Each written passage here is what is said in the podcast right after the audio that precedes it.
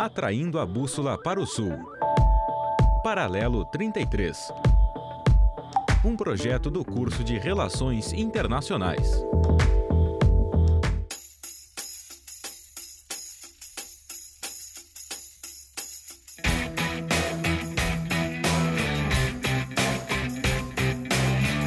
Olá, pessoal! Está começando agora mais um Paralelo 33 aqui na Rádio Universidade 800 AM e na Rádio UniFM 107.9. Eu sou Laísa Siqueira e aqui comigo estão Maria Eduarda Dalacqua e Bruno Hendler. Oi, pessoal, eu sou a Maria Eduarda e hoje o programa vai, vai falar sobre a ascensão da China no sistema internacional. Bom, como vocês puderam notar, hoje a gente tem aqui com a gente um convidado especial, o professor Dr. Bruno Hendler. O professor Bruno é professor adjunto e coordenador do curso de graduação em Relações Internacionais aqui da Universidade Federal de Santa Maria. É doutor em Economia Política Internacional pelo UFRJ, mestre em Relações Internacionais pela Universidade de Brasília e bacharel em Relações Internacionais pelo Centro Universitário Curitiba. Também é pesquisador, membro do Grupo de Pesquisa em Economia Política dos Sistemas Mundo, da UFSC, e do Grupo de Pesquisa Lab China, vinculado ao PEP UFRJ. Possui pesquisa acadêmica e publicações nas seguintes áreas: política internacional, economia política internacional, economia política dos sistemas mundo, relações China-Sudoeste Asiático e China-América Latina. Professor Bruno, pode se apresentar. Obrigado, Laísa. Obrigado, Maria Eduarda. Agradeço o convite de vocês para participar aqui do programa. E quero já de começo dizer que eu acompanho, sou ouvinte de vocês desde o Afro Oriente e nessa nova fase do Paralelo 33 eu também também cheguei a ouvir alguns episódios então é uma honra estar com vocês que foram são minhas alunas, né? Foram minhas alunas e conversar com vocês sobre a China, sobre a ascensão da China e sobre o sistema internacional, os impactos da China no sistema internacional. Bom, uh, antes da gente iniciar trazendo algumas perguntas e iniciando uma conversa, eu acho que o você poderia falar um pouco para a gente quais são as raízes dessa ascensão chinesa, de como que isso aconteceu e por que que hoje a gente fala tanto da China no sistema internacional? Muito bem. Uh, eu acho que para começo de conversa é importante a gente situar né, é, a ascensão da China em alguns marcos teóricos, em alguns marcos temporais, né, históricos. Então você, a gente tem assim três grandes recortes temporais que são bem bem importantes para a gente entender em que pé está né, a ascensão da China hoje. Esses marcos teóricos são uh, pós-revolução chinesa, né, pós-1949, então que se chama de Era Mao, né, da era do Mao Tse-tung. O segundo momento, que seria da era Deng Xiaoping, do, de, do processo de reforma e abertura, em 78 até meados dos anos 2000. E um terceiro processo agora, que vem pós-crise de 2008, até a transição ali da, da liderança do Hu Jintao para o Xi Jinping, né? Então, pós 2010, 2012, a gente vê algumas mudanças, né?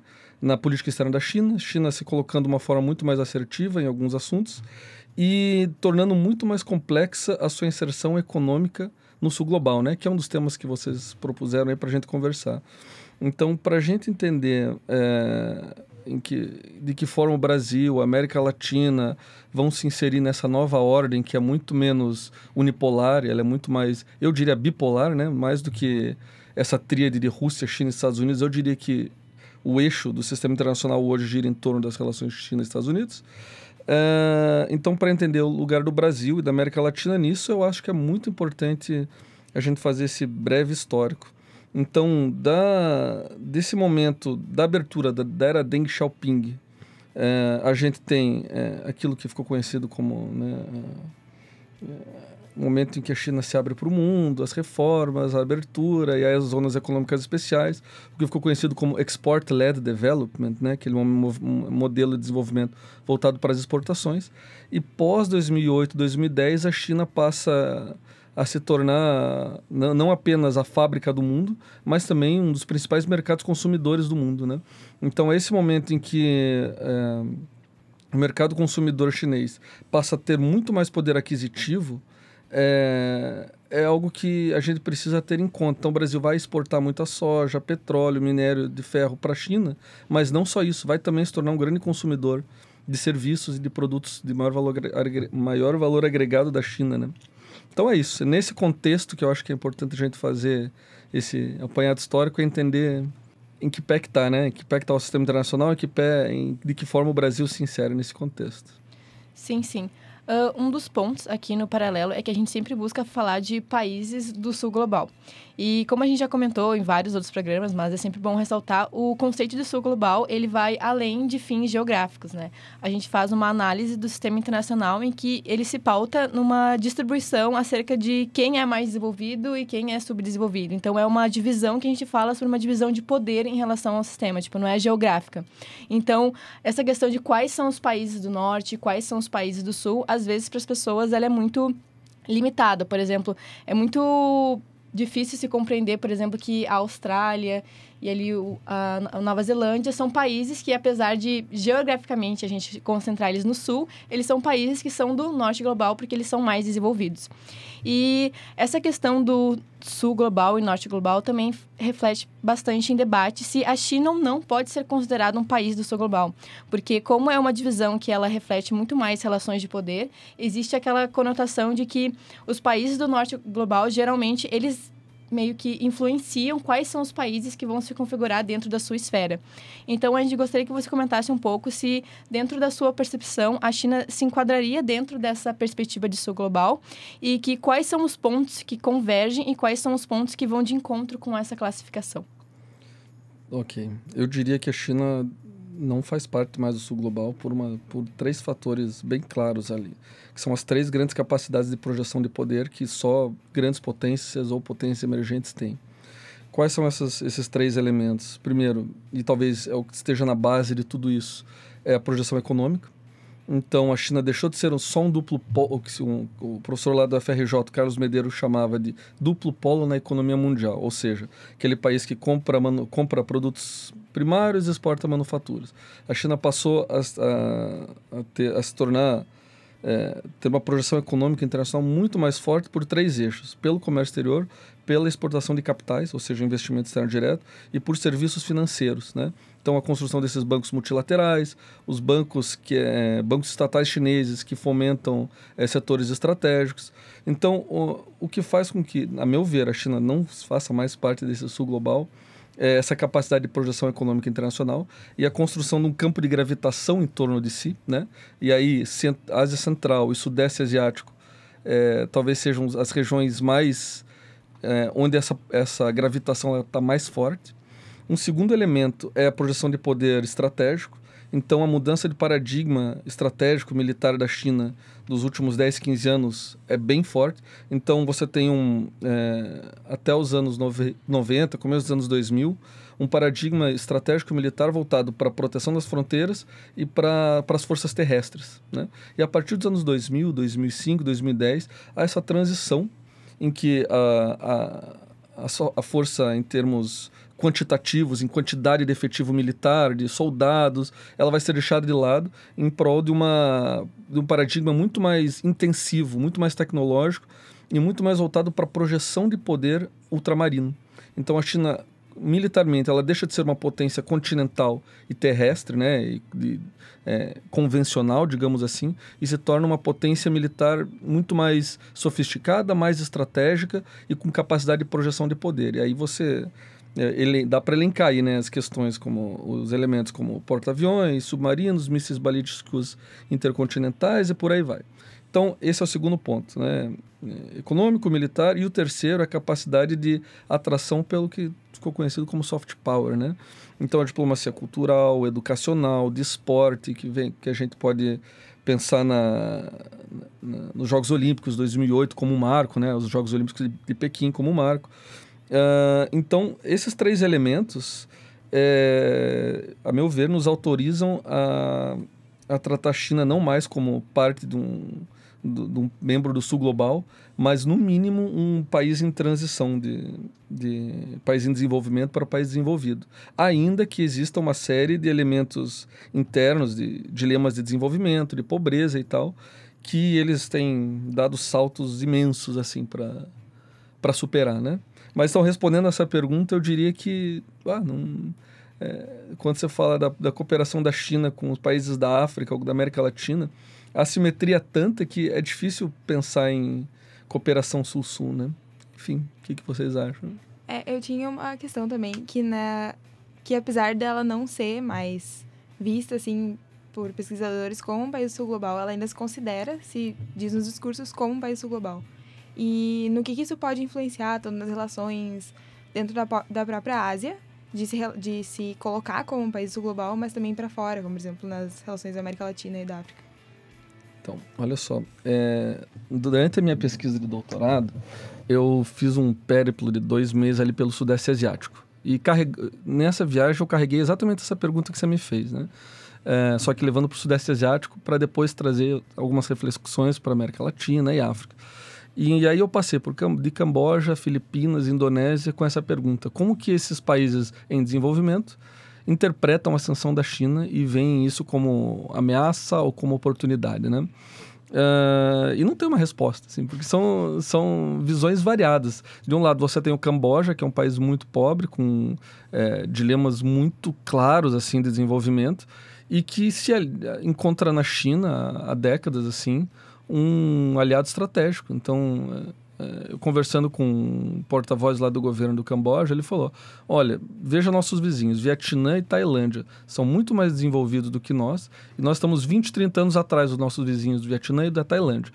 Para lidar com isso, nós precisamos de uma grande potência, precisamos de uma parceria assimétrica, o norte-sul, digamos assim, né? E, e aí, nesse caso, é, é muito claro o alinhamento do Camboja com a, com a China. E, do, e aí o oposto disso, você tem as Filipinas, que tem um histórico de proximidade com os Estados Unidos. E aí tem toda a questão do Mar do Sul da China e tudo mais. E aí, nesse sentido, é, eles veem a China muito mais como um, um, desafio, né? como uma, uma ameaça né? à soberania da, das Filipinas, que é um país arquipélago. E aí, no meio termo, você tem o Vietnã, que tem um histórico de luta contra, contra a China. Então, é, todos os heróis nacionais, a maioria dos heróis nacionais do Vietnã, eles são é, aqueles que lutaram, que expulsaram o imperialismo chinês de mil anos atrás, mil e quinhentos anos atrás. E ao mesmo tempo eles se acham muito próximos da China. Então, a meu ver, assim, o Sudeste Asiático é um laboratório muito interessante para entender como a China está lidando com seus vizinhos e, a partir disso, pensar como que a China vai lidar com o resto do mundo, com a África e com a América Latina. Uh...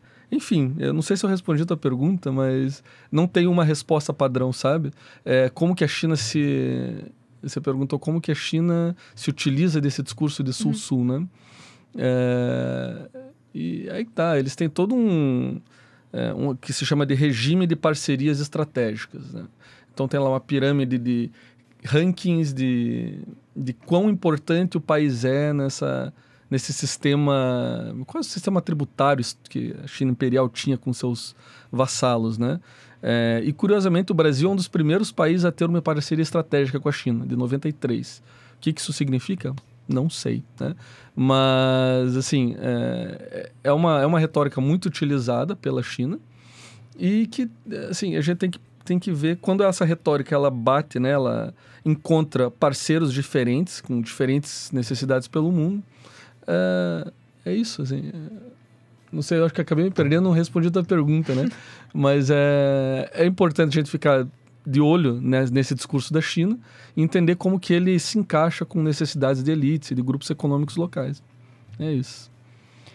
Eu acho que esse último ponto que tu falou sobre de como isso pode se enquadrar dentro com as, com as elites locais de quais a China tem se aproximado, eu acho que geralmente para poder fazer essa aproximação de cooperação, principalmente que a China tem feito na África em relação à infraestrutura, eu acho que o discurso é um ponto muito importante até para começar essa aproximação, porque seria algo do tipo: ah, nós somos países subdesenvolvidos, a gente enfrenta os mesmos problemas, a gente tem os mesmos dilemas, não há um espaço para a gente no, no, sistema internacional que é feito pelos países mais desenvolvidos. Então, para isso, a gente precisa fazer uma cooperação que seja conjunta.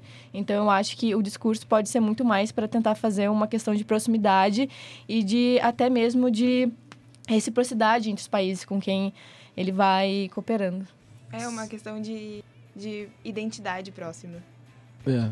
E aí, assim, uma coisa que eu acho que é importante a gente pensar é que geralmente a gente trata a China como um monolito, né? Como uma coisa é, única, é, acho que é um ator racional pensando e planejando e tal. E eu acho que tem três grandes grupos de elite que a gente precisa separar e entender suas motivações. É, o primeiro são, o primeiro naturalmente é o grupo do do Partido Comunista Chinês, né, o PCC, é, e todo esse aparato burocrático e como ele racionaliza é, suas iniciativas de política externa.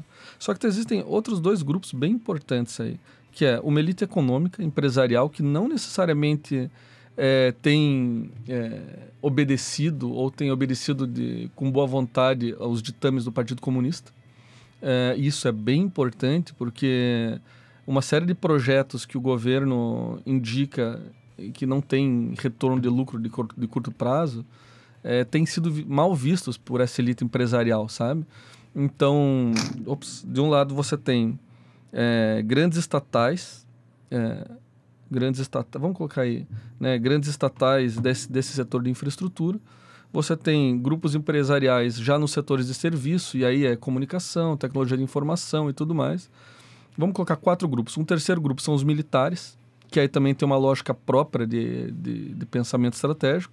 E um quarto grupo, que é o grupo do soft power, assim, é o Ministério das Relações Exteriores, e junto com isso você tem o Ministério da Cultura, da, é, da Educação, e aí todo esse esforço de criação de institutos Confúcio pelo mundo, difusão dessa ideia do win-win game, né, que eles chamam de todo mundo ganha, o jogo de soma positiva. Então, como que vocês veem isso? Eu, eu acho que, assim, é, é importante que os parceiros da China saibam negociar, sabe? Então, sempre é um processo de negociação e barganha. E o que eu vejo aqui no Brasil é que tem faltado nos últimos anos é um pensamento coerente em como inserir o Brasil nessa nova ordem mundial, sabe? É uma retórica Bolsonaro de alinhamento automático com os Estados Unidos, de confrontação à China, só que essa gravitação econômica que a China está exercendo no Brasil vai fazer com que mais cedo ou mais tarde a nossa política externa tenha que mudar, né? E já está mudando. Vocês viram que é, nessa viagem aí já que o Bolsonaro está agora na China, inclusive, né? Já teve coisas aí que algumas novidades. Outro ponto que é muito muito principalmente nas relações internacionais que é muito comentado quando a gente fala sobre a China é que geralmente se tem em mente que a China se utiliza muito mais de uma projeção internacional voltada ao uso de recursos soft power. Uh, apesar de eu não achar tanto isso, apesar de. Uh, principalmente por achar que toda a projeção econômica internacional da China é muito mais voltada para o hard power do que para o soft power, porque geralmente nas RI a gente tem aquela ideia de que hard é militar. Geralmente as pessoas se esquecem que o hard também é uma projeção econômica. Então eu acho que é por isso que tem muito esse discurso de que a China tem uma projeção muito mais uh, soft power em relação à diplomacia e tudo mais. Uh, mas também tem um debate que, que a gente também até fez na, nas aulas, né? De que geralmente essa classificação soft power e hard power, ela é, é, muito limitante em relação ao que ela configura, né? Na, nas projeções internacionais. Uh, mas voltando assim, pensando em projeção internacional hard, voltada assim para um sentido muito mais militar, Uh, você acha que dentro da construção atual do, do, sistema internacional seria necessário que a China tivesse uma atuação muito mais militar para ela buscar uma, uma possível hegemonia no sistema? Ou você acha que uh, é possível a construção de uma hegemonia chinesa mais dentro desses parâmetros soft power, de uma, de diplomacia muito mais uh, voltada para isso? Ou você acha que não, assim? Ok, essa é uma pergunta difícil. Mas eu diria que hegemonia nesses conceitos nossos ocidentais, comparar a China com a hegemonia americana ou com a hegemonia inglesa do século XIX, naquele modelo do Arrigue, dos ciclos e tal, não, não cabe mais. É, é, e porque é um, é, tende a surgir uma, uma dinâmica muito híbrida, assim, né? uma anomalia. Porque Inglaterra e Estados Unidos, nos, nos seus respectivos auges hegemônicos, eles concentraram as capacidades econômicas e militares. Né? E a ascensão da China representa, sim, uma concentração das capacidades econômicas mundiais na Ásia e na China, né? Só que as capacidades militares é, continuam, os Estados Unidos continua sendo a grande, a grande potência militar, né? Então, assim, é muito mais é, um dilema entre uma, uma nova um novo ciclo sistêmico de acumulação, uma nova expansão material centrada na Ásia, com modelos de negócio muito diferentes daquela grande corporação norte-americana. Só que é, os americanos mantêm ali uma série de alianças bilaterais que vêm da Guerra Fria, né? Com o Japão, Coreia do Sul, Taiwan, Filipinas, todo esse arco ali, né? Da Ásia Pacífica, Austrália, né? É, que inviabilizam uma hegemonia nesse conceito nosso ocidental. Então é nesse é, o que é fascinante para a gente estudar é que é, é muito instigante, é algo novo assim. Né? É, é uma grande potência econômica que não tem, que em breve vai poder desafiar os Estados Unidos, mas está longe de ser assim uma nova hegemonia, sabe? De poder reorganizar o mundo como os americanos fizeram em 1945, 44, né? Então é, é bem diferente. É, nesse sentido, a China acaba sendo um próprio desafio para os conceitos e para as teorias de GRI, em que ela é não parece ser uma potência que realmente busca esse confronto tão imediato de crescer militarmente e dominar completamente a região, mas faz, faz isso por outros meios, porque os Estados Unidos foi mantendo-se em silêncio até conseguir controlar grande parte. Uh, bom, uh, essa primeira parte da discussão tá muito boa, mas agora a gente vai fazer uma pausa para chamar os sons austrais, em que a gente vai escutar a música Nothing to My Name de Kui Jian. Sons austrais.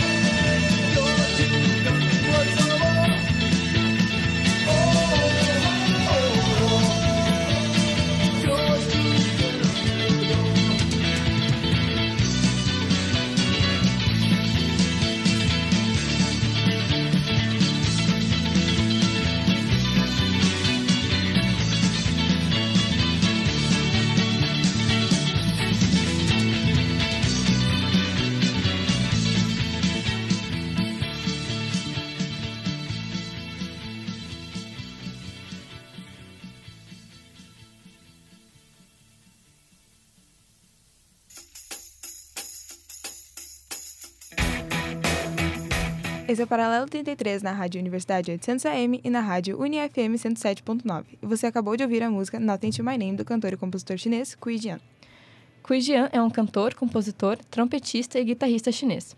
O artista iniciou sua carreira como trompetista da Orquestra Filarmônica de Beijing. No entanto, teve seu gosto musical transformado ao entrar em contato com os discos de Simon Garfunkel. A partir desta mudança de gênero musical, formou sua primeira banda em 1984, mas somente quando se lançou como artista solo foi que se tornou o artista de rock mais influente da China.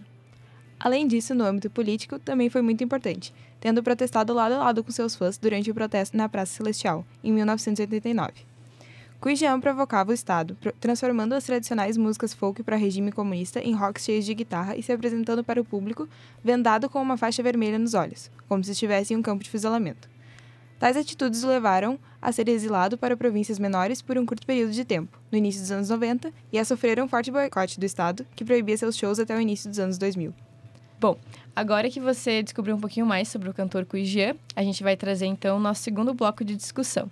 E para isso a gente vai falar um pouco sobre a iniciativa One Belt One Road chinesa, né, que é uma discussão que é muito importante hoje nas relações internacionais sobre todos os impactos que isso vai ter.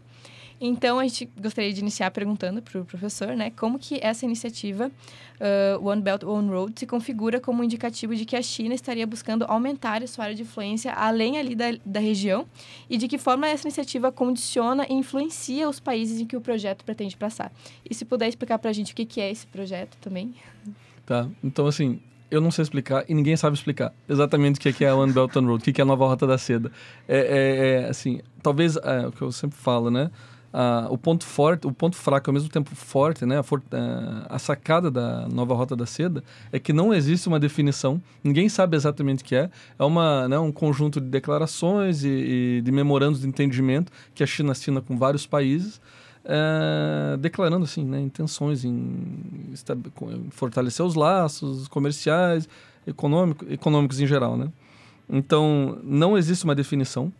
E a sacada de não existir uma definição é que assim, não existe deadline, não existe limite para terminar, não existem objetivos, então objetivos claros, então uh, se não tem um objetivo, não assim, não há o risco de que fale, de que seja fracassado atingir aquele objetivo, né? Uh, o ponto é, é a nova rota da seda para mim ela é a convergência desses três grandes grupos internos, dessas três grandes esses três grandes motores que, que movem a China hoje, né? Que é o motor econômico, o motor estratégico e o motor de soft power. Então, a gente não sabe nem se a nova roda da seda é uma espécie de é, soft power, uma ofensiva charmosa. A gente não sabe se é uma apenas uma iniciativa econômica, nem apenas militar. Ela é tudo e nada ao mesmo tempo. E por isso que é tão instigante, tão intrigante. Então, as duas grandes plataformas de projeção da nova Rota da Seda começaram sendo o Sudeste Asiático e a Ásia Central. Coincidentemente, duas regiões que não têm grandes potências, mas elas recebem projeção de grandes potências. Então, na Ásia Central, a China vai ter que lidar com a Rússia, porque é uma área é, é, tradicionalmente de influência russa, e a, a, o Sudeste Asiático, a China vai ter que lidar com os Estados Unidos, que tem uma série de alianças ali também. Então, é, respondendo e não respondendo a tua pergunta, é, assim, essa onda de investimentos de infraestrutura que a China está fazendo pelo mundo está dentro da nova Rota da Seda ou não está? A América Latina nunca fez parte da, roda, da Rota da Seda histórica, não faz parte geograficamente da Eurásia, mas tem, se não me engano, 19 ou 20 países da América Latina que já assinaram memorandos de entendimento e que fazem parte da nova Rota da Seda. Então, o que, que quer dizer isso? Né? É, é, é, será que é só uma. Ah, e aí é bem importante lembrar isso. O Xi Jinping veio com uma. Quando ele visitou a América Latina, uns anos atrás, com uma fórmula de 1 mais 3 mais 6. Que é o quê? A ideia de que uh, o 1 seria uh, o ponto focal das relações entre China e CELAC, né? O 3 seriam os três vetores econômicos de projeção, que são comércio, investimento e serviço financeiro. E 6 significam as seis áreas mais importantes, entre elas infraestrutura, energia, agricultura, transporte tudo mais. Né? Então é isso. É, você, cara ficou com a cara de confusa, Maria Eduarda, mas assim, é, é, é isso que eu estou falando. Assim, não existe uma definição, não vai identificar uma definição clara assim do que, que é a nova rota da seda. Eu acho que também um, um ponto que é importante, assim, sobre isso, eu acho que se a gente for pensar de que a China já discretamente ou não, já se concentra em vários países do globo, principalmente. A gente sempre fala de que a China tem uma presença muito grande, principalmente na África, e de que a gente sempre questiona tipo, de, de até que certo ponto essa presença é ou não vantajosa para os países em que a China se encontra. Porque tem toda aquela questão de que até que ponto o, o endividamento desses países ele vai conseguir ser superado. Tipo, de que forma esses países vão a longo prazo superar o seu subdesenvolvimento e também até, até de, de que certo ponto, tipo, esses recursos, eles de fato vão ser aplicados, né? Uh, localmente e também eu acho que também se questiona também, por exemplo, até que certo ponto as populações locais veem essa presença ou não, porque como a gente já falou em aula, as pessoas que trabalham dentro dessas obras não são pessoas locais, são pessoas que vêm da China para trabalhar ali. Então já tem toda essa, essa condição de, tipo, de não pode haver uma geração de emprego local. Então é uma coisa que é, é muito complicada, assim. É, acaba gerando um novo tipo de dependência, né?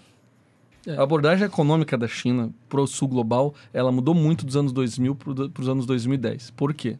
Porque nos anos 2000, então, a gente tem o tal do boom das commodities, né? Então, é, os países latino-americanos e africanos vão ter um superávit comercial e vai gerar uma, uma, uma receita absurda para muitos desses países.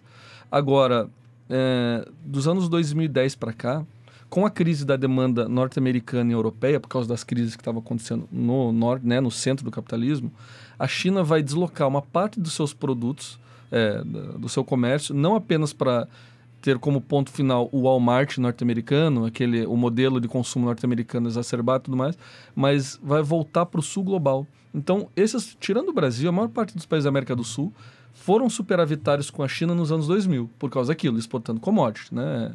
É, minérios, energia é, e, e, e alimentos. A partir dos anos 2010, esses países vão continuar exportando esses elementos, esses, esses produtos, só que, pelo, é, é, em contrapartida, a China vai gerar uma avalanche, vai, vai fazer uma avalanche de produtos eh, industrializados é, e de tecnologia. Né? Então, curioso, eu estava vindo para cá, eu fui abastecer o carro no, no aqui na universidade, na FSM, Aí tava abastecendo, mexendo no celular, eu frentista, pô, que celular é esse teu? Ah, Motorola, normal. Do nada ele, ah, mas, pô, cara, eu comprei um Xiaomi aqui, nem parece da China, tão bom que nem parece da China. E aí eu fiquei, e aí eu, eu nossa, e aí eu fiquei, ah, mas é bom, ele tem, tem, não, é ótimo, assim, parece, parece americano, parece, é ótimo. O que que, que que eu deprendi dessa conversa que eu tive agora com o frentista? É o seguinte, essa visão da China é, dos cacarecos, de exportação de cacaré, produto de má qualidade dos anos 80 e 90. 99. Exatamente. Que a gente tem dos anos 80 e 90, ela está sendo substituída por produtos de alto valor agregado, de tecnologia, né? de tecnologia de informação. E que essa imagem que foi criada nos anos 80 e 90, ela ainda permanece, mas ela está sendo gradualmente substituída por produtos de boa qualidade, né? Então, assim, é, voltando à tua pergunta é, inicial. Então, a China era deficitária em relação ao sul global. O sul global vendia muito para a China. Depois dos anos 2010, continua vendendo, só que passa a importar muito. Então, esses países se tornam deficitários, que passam a comprar computadores, celulares, eletrônicos em geral. Né? Uh, e aí, junto com isso, tem uma nova... A invasão chinesa, ela ela, a invasão chinesa, ela deixa de ser apenas comercial, mas há também esse processo de investimento de capital, né? investimento externo. É, então, talvez o ponto mais importante que a gente tem que pensar agora nos últimos anos é, são as pressões sociais e ambientais que decorrem desses investimentos chineses. Então, pensem comigo, os grandes acidentes ou os sinais amarelos ambientais que nós tivemos nos últimos anos. Brumadinho e Mariana produzem o quê? Minério de ferro, que é uma parte importante da pauta exportadora brasileira para a China. Uh, agora, as queimadas na Amazônia. Uh, fronteira significa o quê? Fronteira agrícola, não é? Para a produção do quê? De soja, que é exportada para onde? Para a China, para a Ásia. Né? E o terceiro agora, uh, o derramamento de petróleo aqui no Nordeste. É o outro, nosso terceiro grande elemento, produto de exportação, petróleo, que vai para onde? Muito, que esse, esse, petróleo que provavelmente veio da Venezuela, estava indo para a China. Né? Isso ainda é especulação. Mas, assim, percebam como os três grandes processos de pressões ambientais que nós temos aqui no Brasil estão ligados à China. E não é culpa, não é que seja culpa da China, entendeu? Mas é a incapacidade das nossas elites, dos nossos governos, em lidar com esses desafios. Então, Brumadinho e Mariana, minério de ferro. É, Amazônia, é, soja e petróleo no Nordeste. Né? Então, esses três elementos, esses três grandes é, riscos ambientais, decorrem da nossa incapacidade de lidar com essa transição econo da economia mundial para a Ásia. Né? O que vocês acham disso? Eu realmente não tinha parado para pensar nisso e é até um ponto muito importante, porque tem todo esse debate, eu acho, de que se a gente se estreitasse relações com a China, a gente poderia, de certa forma, uh, ultrapassar esse subdesenvolvimento e se tornar mais indústria, mas falando assim, a gente pode perceber, então, que há muito mais uma pressão de que a gente continue a fazer exportação de commodities, tipo, a gente não se industrialize, até porque a demanda ela é muito maior em relação a essa área. Então, eu acho que faz a gente se questionar, tipo, até que certo ponto uh, a gente estaria, de fato, se separando dessa relação que a gente já critica, tipo, de Estados Unidos com o resto do mundo, de exportação de commodities, tipo, até de certo ponto a gente estaria, de fato, se di distanciando disso ao se aproximar cada vez mais da China economicamente, porque uh, desse ponto que tu levantou, me parece que não há, a longo prazo, uma forma de, de superar essa economia voltada para commodities. Mas hum. tem também a questão de que a gente é, é meio que, tipo, um momento de crise, né, global. Então, da, nossas estruturas multilaterais, elas estão não ruindo, mas elas estão um pouco fragmentadas. E daí parece que a China pega tudo isso e acaba fazendo muitas relações bilaterais, o que pode ser prejudicial no caso da dependência, que nem falado antes. De que, por exemplo, o Brasil exporta tudo isso para a China. E ele exporta para outros países, ou ele fica só dependente disso economicamente da China. É, eu fui, eu dei uma olhada no site, no site do antigo Ministério do Desenvolvimento, Indústria e Comércio Exterior, né, o MIDIC, é assustador. Assim, é 90% da nossa pauta exportadora para a China é commodity. E 90% da nossa pauta de importação é produto com alto valor, médio e alto valor agregado. Uh, e, e é, é interessante porque no auge da hegemonia norte-americana, em meados do século XX, né, pós-guerra, uh, o Brasil se desenvolveu, desenvolveu a sua indústria é, meio que naquele modelo a convite da hegemonia, né? Então vieram para o Brasil as grandes montadoras com um segundo escalão assim de tecnologia, mas que fez com que nos anos 80, durante o regime militar, foi o único momento na história do Brasil em que a pauta exportadora teve mais é, foi composta mais por produtos industrializados do que por agricultura. E desde os anos 90 esse processo voltou ao normal, o nosso normal, que é a exportação de produtos de baixo valor agregado e commodities em geral, né? Então, agora tem mais um ponto que eu acho importante levantar, a gente está falando de comércio, né? Um segundo elemento é investimento. E aí eu gosto muito de uma autora americana chamada Beverly Silver, que eu passei para vocês, inclusive, é, que trata é, da mobilidade de capital. E isso quer dizer o quê? Para onde o capital vai, problemas trabalhistas ou novas classes sociais são formadas. Né? Então, no Brasil não tanto, mas assim, você pega no Equador, no Chile, na Bolívia, conforme a China vai comprando, é, eu também é, uniformizando a China, né? Mas conforme empresas chinesas compram é, acessos a, a, minas, né? De, minas em geral, minério de ferro, cobre e tudo mais, é, elas tendem a criar, sim, é, novas classes trabalhadoras e isso tende a gerar alguns conflitos de trabalho, conflitos trabalhistas, porque novas, novas classes são formadas, né?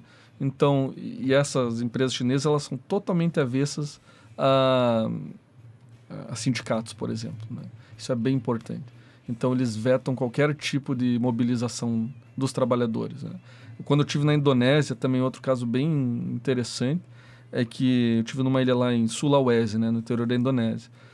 E, e assim, é muito parecido com o que está acontecendo aqui nos Andes, né, na Bolívia. Então, é, uma mina né, foi comprada por uma empresa chinesa é, e conflitos trabalhistas estavam emergindo porque na Indonésia eles são muçulmanos e eles queriam exigiam ter uma além da hora de almoço uma hora mais para rezar né porque muçulmanos têm seus momentos de reza ao longo do dia né? É, e o choque com a cultura local fez com que é, né, esse capitalismo, esse capitalista, essa empresa chinesa que está se instalando na Indonésia, tenha que lidar de alguma forma com essas demandas locais, né? Então, outro, outro exemplo bem interessante, que eu acho que eu falei para vocês também, é da construção de uma linha de ferro, na, de uma estrada de ferro na, na Etiópia. Então, em geral, as empresas chinesas de infraestrutura, quando elas constroem essas estradas de ferro, eles muram, eles colocam um muro dos dois lados da estrada de ferro.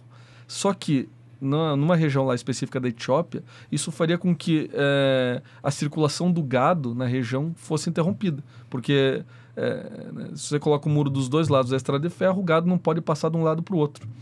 E qual que é o dilema disso? É que, nesse caso específico, a empresa chinesa não construiu muros. Então, o trem passa ali, da, corta propriedades é, de pasto e tudo mais, agricultura na, na Etiópia. E o problema é que muitas vezes acontece de ter uma vaca no meio do caminho e esse trem se chocar com vacas e matar assim é, patrimônio, destruir patrimônio de produtores locais. E aí chegou-se ali a, um, a uma negociação de que a empresa chinesa teria que indenizar o dono daquela vaca que foi atropelada pelo trem. Tá entendendo? Então, assim, são dilemas locais é, que só acontecem, só emergem porque você tem capital chinês se deslocando para lá. Então, é, os chineses também eles não têm, uma, não têm uma receita de bolo, sabe? De como abordar países africanos ou países latino-americanos. Eles também estão indo por tentativa e erro. Então, tem muita coisa que dá errado, muitos projetos que fracassam, sabe? E muitos projetos dão certo porque precisa dessa espécie de barganha. Então, o que nós não estamos tendo aqui no Brasil é precisamente essa barganha. É chegar a representantes, como no caso da Etiópia, né? ou no caso da Indonésia, é, representantes dessas novas classes trabalhadoras para barganhar e dizer, ó, vocês vão se instalar aqui, mas tem que obedecer a, legisla legislação tal, tem que dar espaço para organização do, dos trabalhadores, coisas que nós não, não estamos testemunhando aqui, né? Bom, uh, acho que essa conversa ela foi muito boa, assim, até porque eu não tinha tanta conhecimento sobre sobre é, a iniciativa e sobre como a China tem um, um impacto tão grande assim uh, principalmente em relação ao movimento do capital e tudo mais. Mas agora a gente vai chamar o nosso quadro, então, Momento Griot. Momento Griot. Nossa primeira indicação é o filme Lembre-se de Mim, por favor, da cineasta Peng Xiaolin, falecida recentemente. Foi vencedor do 13º Festival de Cinema Chinês de Paris e nas telas conta a história de Kai Yun, uma atriz de ópera de uma pequena cidade que, ao se mudar para Xangai, descobre a antiga coleção de filmes do seu colega de quarto sobre a trajetória da atriz Huang Zongying. Obcecada com a trajetória da atriz, ela tenta dar sentido à sua vida, em meio a um relacionamento com divergentes visões do que é arte e amor. Este filme de Peng Xiaolin faz parte de um grande movimento na China de valorização de seus cineastas, que estão conquistando grande espaço na indústria de cinema, que se mostra imensamente dominada por homens. Há vários festivais celebrando a conquista dessa representatividade, como o Festival de Cinema de Mulheres da China, evento que ocorre duas vezes por ano em Pequim e Hong Kong desde 2013. O objetivo desse festival é destacar o trabalho de cineastas do sexo feminino do mundo todo e despertar o debate na China e em Hong Kong sobre o direito das mulheres podemos ver como esse movimento de cineastas mulheres está ganhando espaço, de modo de que três dos dez filmes nacionais com maiores bilheterias de 2018 na China foram dirigidos por mulheres, sendo que em Hollywood todos os dez filmes mais assistidos foram dirigidos por homens. Também indicamos o livro O Dragão e os Demônios Estrangeiros, de Harry G. Helber. O livro conta a longa história da nação chinesa, perpassando mais de 3 mil anos de história do país. O autor vai além do debate do século XXI da ascensão do gigante asiático, trazendo uma pers perspectiva interna e externa sobre a China, transpassando as notícias que são transmitidas em todo o mundo, mostrando a perspectiva chinesa em si. O livro se propõe em examinar as relações internacionais do país, explicando o motivo das potências estrangeiras manterem relações próximas da China, e discorre sobre os interesses, visões de mundo e perspectivas que rodearam a construção do Estado atual. Em sua narrativa, Gelber analisa a história chinesa desde as incursões dos cavaleiros estepes na China em torno de 200 a.C., as conquistas de Genghis Khan e dos mongóis no século XIII, a chegada de Marco Polo e de outros viajantes europeus no final da Idade Média. Estendendo-se às guerras do ópio e ao declínio da China após 1911, expondo a Revolução Comunista de 1949 ao massacre da Praça da Praça Celestial em 1989, concluindo com um recente renascimento da China como uma economia dinâmica e um importante ator internacional. Bom, uh, agora o programa já está chegando ao fim, então a gente gostaria de agradecer a presença do professor Bruno, que vem aqui com a gente falar um pouco sobre a China. E a gente fica então até a próxima. Até, muito obrigado, meninas. Estamos à disposição aí. Bom, esse foi o Paralelo 33 de hoje. Até a próxima. Atraindo a bússola para o sul. Paralelo 33. Um projeto do curso de Relações Internacionais.